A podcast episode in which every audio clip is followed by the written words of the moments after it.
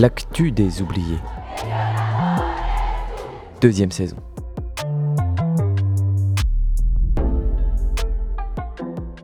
À l'heure où les médias dominants entretiennent un voile d'une désespérante opacité sur nos horizons, il nous a semblé urgent de changer de prisme. Le monde est un océan qui se soulève. Au cœur de ces vagues règne ce qui fait de nous des êtres vivants. Écoutons déferler cette écume. Bienvenue dans l'actu des oubliés. Cette semaine, à l'occasion de la journée contre les violences faites aux femmes, nous nous intéressons aux luttes des femmes contre le patriarcat et l'industrie coloniale.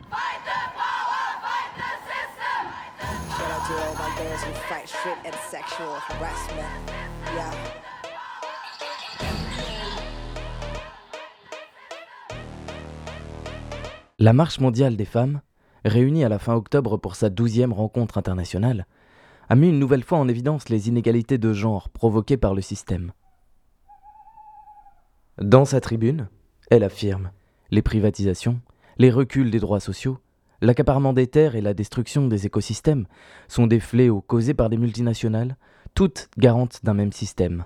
La Marche mondiale des femmes nomme ce phénomène le conflit entre le capital et la vie et démontre comment les femmes et les minorités de genre en sont beaucoup plus impactées que les hommes.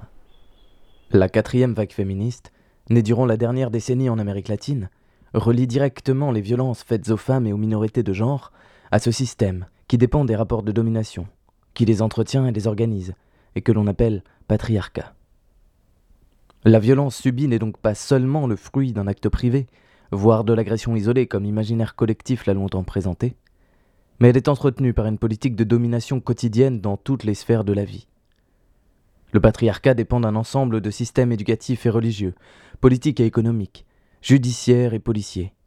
Une société où la domination est au service de l'homme blanc, bourgeois, urbain, hétérosexuel, et de la naissance à la mort, de la sphère la plus intime au domaine le plus global, les premières victimes de cet éternel conquérant sont les femmes, et elles le sont d'autant plus si elles sont racisées, pauvres ou rurales. En conséquence de quoi, nous sommes dans une société où chaque jour dans le monde, des centaines de femmes meurent sous les coups de leurs conjoints ou d'un membre de leur famille, et les États, loin de se soucier d'empêcher ces agressions, se révèlent bien souvent incapables de punir les agresseurs. La justice, pilier de cette société de domination, est impuissante contre les violences faites aux femmes et aux minorités de genre pour des raisons aussi bien concrètes que symboliques. Ici, le manque de formation ou de volonté des personnes censées recevoir les plaintes, Là, le fait que les magistrats soient eux-mêmes misogynes et ne veulent pas comprendre la situation qui leur est exposée. Ainsi que le déclare une manifestante mexicaine lors de la marche contre les violences faites aux femmes. L'État est complice. Il ne reconnaît même pas le problème gravissime des violences faites aux femmes.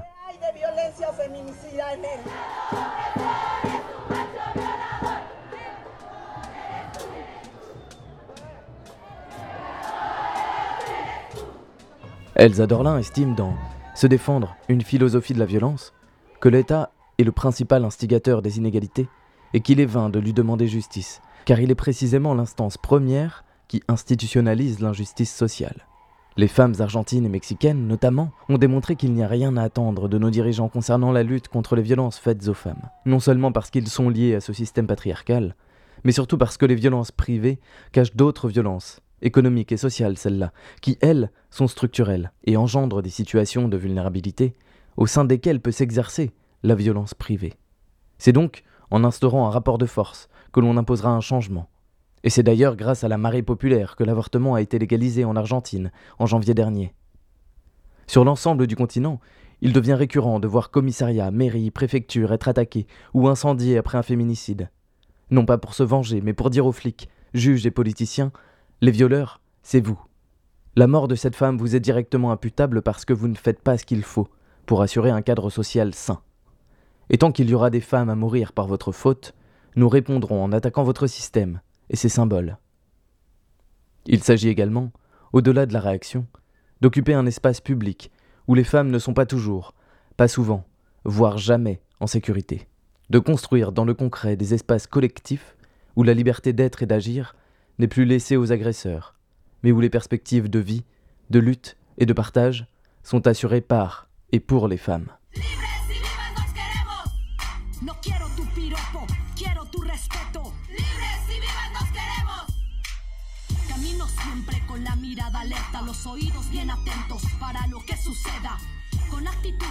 De pocos amigos, no porque no los quiera, sino porque sé que hay tipos que sienten el derecho de molestar mi andar. Si voy sola, este es mi viaje, déjame de molestar.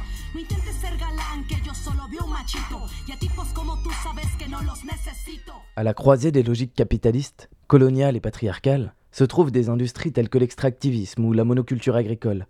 Modèles économiques et politiques violents qui consistent à extraire de manière effrénée le maximum de ressources d'une terre supposément vierge.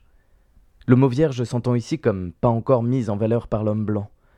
Car, comme le montre Baptiste Morisot dans Raviver les braises du vivant, l'Occident a toujours dévalué la terre sauvage pour considérer ensuite qu'elle est mise en valeur par l'exploitation.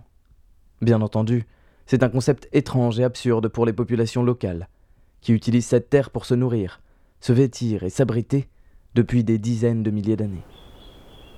La mise en place de la monoculture s'est toujours accompagnée d'une oppression coloniale, car l'enjeu est bien de déposséder les personnes qui dépendent localement de la terre pour exporter des denrées au profit d'un homme ou d'une entreprise et pour le plaisir ou le confort des élites occidentales.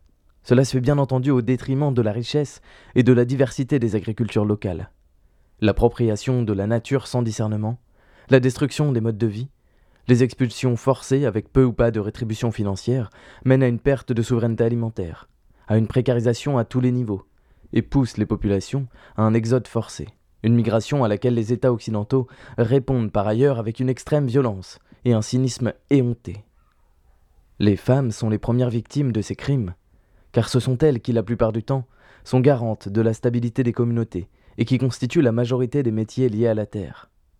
Le mouvement mondial pour les forêts tropicales écrit à cet égard que l'oppression patriarcale et les violences faites aux femmes sont inséparables du modèle de la plantation industrielle. En Sierra Leone, en Côte d'Ivoire ou au Cameroun, l'Alliance informelle contre les plantations industrielles de palmiers à huile s'est constituée pour lutter contre ce phénomène. Selon elle, aux abords des plantations de la multinationale SOCFIM, appartenant au parti au français Bolloré, ou de sa filiale Soc Palme, les femmes des communautés sont privées de leur droit à la terre, d'un accès à une eau non polluée, à des soins de qualité et de la stabilité sociale nécessaire pour éduquer des enfants. Elles sont bien souvent exclues des négociations qui se font d'homme à homme entre l'entreprise et la communauté, et finissent sans terre ni argent, contraintes de travailler dans les plantations.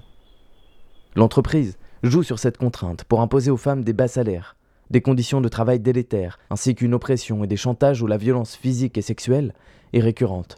Pour recevoir leur salaire ou conserver leur emploi, les femmes sont par exemple régulièrement contraintes à des rapports sexuels par les gardes ou le contremaître. I don't ask for it, and they don't ask for it. So stop staring at me and mind your own fucking business. Oh, is that what you're good at? Is that how you make some fun? I tell your mama, see me, man, your life must be so sad. Got smart, got smartphone, but why you ain't so smart? Oh, I forgot you buy your degree in the mini mart. Ain't no computer game, no cheat code, and then you win. Then you get it missing, girl, you better check your brain. Hands off, keep your hands off me. Keep your hands me. Hands off, keep your hands me.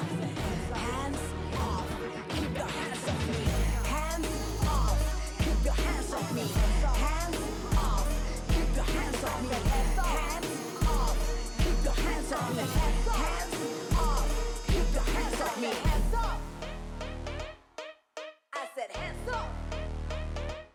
En Ouganda ou au Mozambique, où se trouvent des installations pétrolières et gazières de Total et d'autres entreprises, la situation est similaire. Des cas de viol sont même signalés pour convaincre les maris de vendre leurs terres ou d'abandonner la lutte contre les multinationales. Et comment ne pas évoquer la prostitution forcée des adolescentes indigènes au Canada ou au Brésil, lorsqu'une mine s'ouvre à proximité de chez elles et provoque l'afflux de milliers d'ouvriers? Ce n'est pas un phénomène nouveau. Historiquement, des conquistadors aux guerres d'indépendance, la violence sexuelle sur les femmes a toujours accompagné la domination coloniale d'un territoire. Phénomène auquel répond le slogan désormais mondial Ni la terre, ni le corps des femmes ne sont des territoires à conquérir. Voici donc la situation à laquelle les femmes d'une communauté sont confrontées lorsqu'une entreprise prédatrice s'installe à proximité. Cela peut nous faire comprendre la première préoccupation des luttes féministes actuelles, la nécessité impérieuse d'assurer, parfois dans l'urgence, un cadre de vie épargné par les formes les plus violentes du patriarcat. Dans la forêt tropicale de la République démocratique du Congo, la mise en place d'un tel cadre a été déterminante pour engager la lutte. Depuis 2014, des organisations comme la WECAN ont fédéré des femmes issues de différentes communautés pour leur permettre de réoccuper des terres abandonnées par les multinationales. Il s'agit principalement de terres qui, il y a quelques décennies, faisaient encore partie de la forêt tropicale du bassin du Congo, la deuxième plus grande forêt au monde. La surexploitation extractive et forestière les a transformées en déserts. Alors, les femmes se réapproprient ces terres, replantent des arbres endémiques, et s'assurent à la fois une souveraineté alimentaire, une puissance économique et une autonomie sociale. Il s'agit de régénérer tant la forêt que la communauté humaine, et de la relier à nouveau à l'écosystème pour l'alimentation, mais aussi pour la pharmacopée, l'habitat et toute une série de savoir-faire et de savoir-être ancestraux.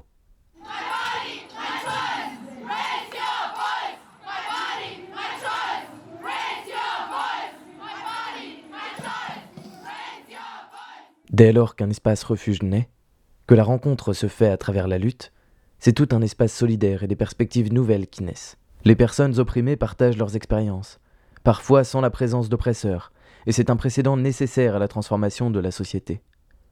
L'expérience zapatiste au Mexique est peut-être l'exemple contemporain le plus frappant de ce phénomène.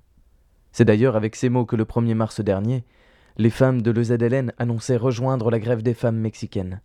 La rage et la douleur ne mènent pas toujours au désespoir et à la résignation. Il est possible qu'en jaillisse le militantisme.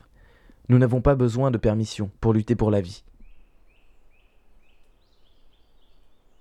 C'est ainsi que dans la forêt tropicale indonésienne, la lutte contre la déforestation a amené les femmes à dépasser le rôle de maîtresse de maison que leur impose la société, à s'organiser entre elles et à mener localement des transformations inédites.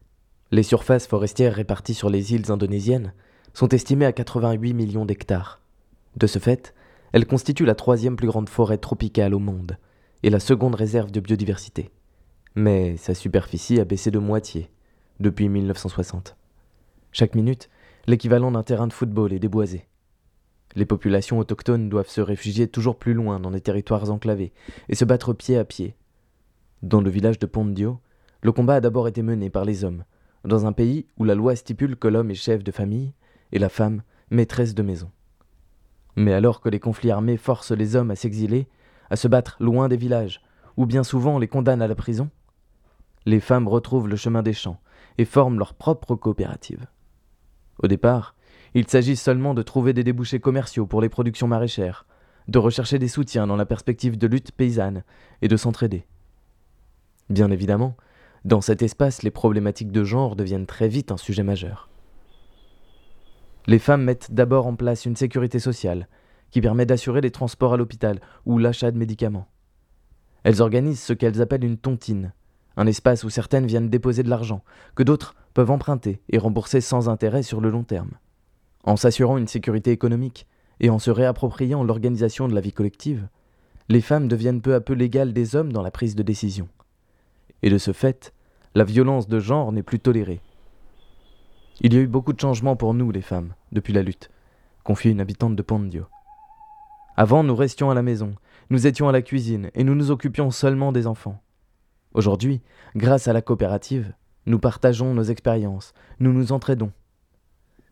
Ces femmes racontent également qu'au départ, les hommes n'étaient pas forcément favorables à la création d'une telle coopérative, mais qu'au vu des résultats, tout le monde est désormais convaincu de la nécessité d'une telle organisation non mixte. Construire la participation des femmes au sein d'une culture patriarcale, ce n'est pas simple, affirme une autre habitante. Il faut des pratiques et des exemples qui vont amener les hommes à respecter la présence et la participation des femmes.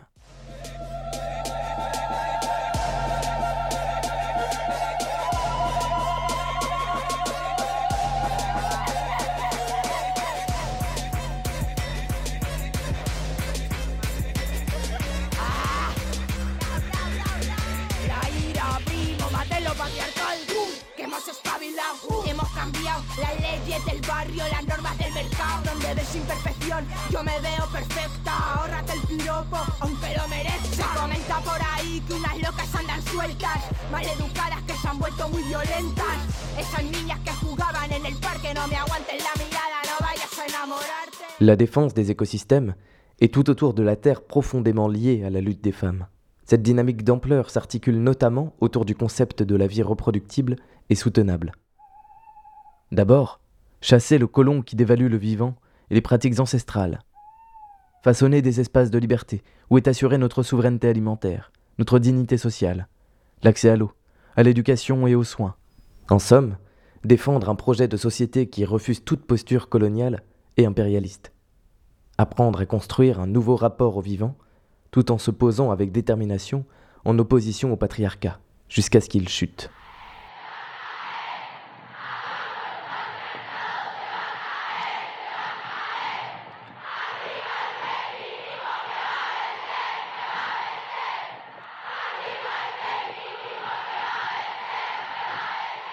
Au Guatemala, les femmes en lutte ont identifié cette nouvelle dynamique, en constatant que malgré une succession de victoires dans la rue, telles que la démission du président en 2015, rien ne s'améliorait dans leurs conditions de vie. Alors, en juillet et en août, les manifestations ont réclamé la mise en place d'un État plurinational et antipatriarcal basé sur le bien vivre. Comme le confie une militante à l'Association pour les droits des femmes dans le développement, les multinationales ont déclaré la guerre aux populations locales et à leur mode de vie. Par son action concrète et son héritage colonial, le néolibéralisme détruit consciemment les langues, les cultures et l'histoire des peuples qui font la diversité de l'humanité. Il y a urgence, disent les Guatémaltèques, car le contexte de la pandémie montre clairement que le projet dominant est un projet de mort, qui nous voit comme des citoyens jetables. Mais comment maintenir la vie en plein milieu d'un tel recul des droits humains? Pour répondre à cette question, des féministes de tous bords se sont fédérés au sein de l'Alianza Política Sector de Mujeres, avec l'ambition de réunir, malgré les différences, toute la mosaïque de peuples et de manières de faire qui constitue le Guatemala pour des objectifs clairs. Révéler la violence politique raciste, décupler la force populaire par la complicité et l'adhésion à un pacte politique commun, et récupérer les propositions des femmes autochtones pour l'émancipation. Déjà au cours de l'année écoulée, le travail de ces femmes a permis à certaines communautés de chasser les entreprises qui voulaient exploiter l'huile de palme. Il s'agit d'aller résolument vers la création d'une société nouvelle en alliant lutte locale et solidarité internationale. Il y a deux semaines, nous évoquions ici comment la jeunesse soudanaise a su conserver sa dynamique révolutionnaire à travers les comités locaux, et comment en particulier les femmes poussent encore ces dernières semaines pour transformer une société où la violence de genre est presque autorisée par la loi.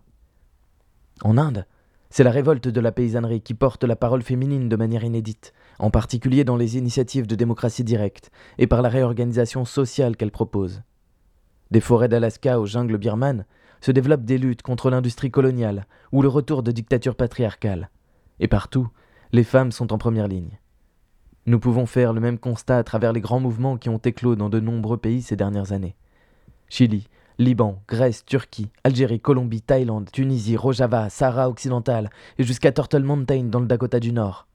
À chaque fois, les femmes sont présentes en masse, disent, comme le souligne l'historienne chilienne Foregati Montenegro, leur besoin de récupérer une souveraineté collective sur leurs conditions d'existence et imaginent un monde nouveau, en clamant jusqu'à ce que la vie vaille la peine d'être vécue.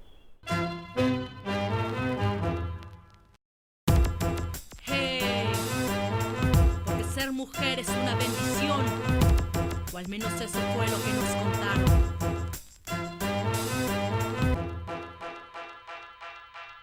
Esta es mi vida, mi cuerpo, mis decisiones. Ya basta que pretendan controlar mis acciones. No es suficiente la violencia que soporto a diario y todavía reprimes mi vagina y mis ovarios. Esta es mi vida, mi cuerpo, mis decisiones. Ya basta que pretendan controlar mis acciones.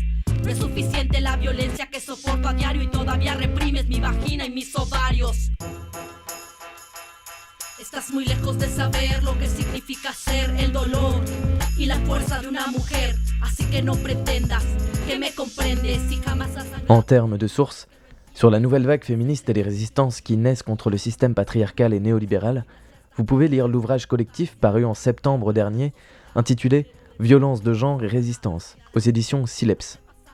Sur l'industrie néocoloniale et les résistances de femmes, de nombreuses autrices ont analysé ce double phénomène capitaliste et colonial qui vit aujourd'hui son apogée, et jugent que dans ce contexte, le patriarcat s'intensifie. Pouvez ainsi lire de J. Falquet Violence contre les femmes et décolonisation du territoire corps, de la guerre à l'extractivisme néolibéral au Guatemala, ou le volume 30 de Caminando Résistance féministe et populaire, alternative à l'extractivisme. Il y a également le court-métrage de l'Alliance informelle contre les plantations industrielles de palmiers à huile en Afrique occidentale et centrale, et de nombreux sites sur lesquels vous trouverez encore plus d'informations via campesina.org, femmesautochtones.com ou en espagnol nomasviolenciacontramujeres.cl. No es suficiente la violencia que.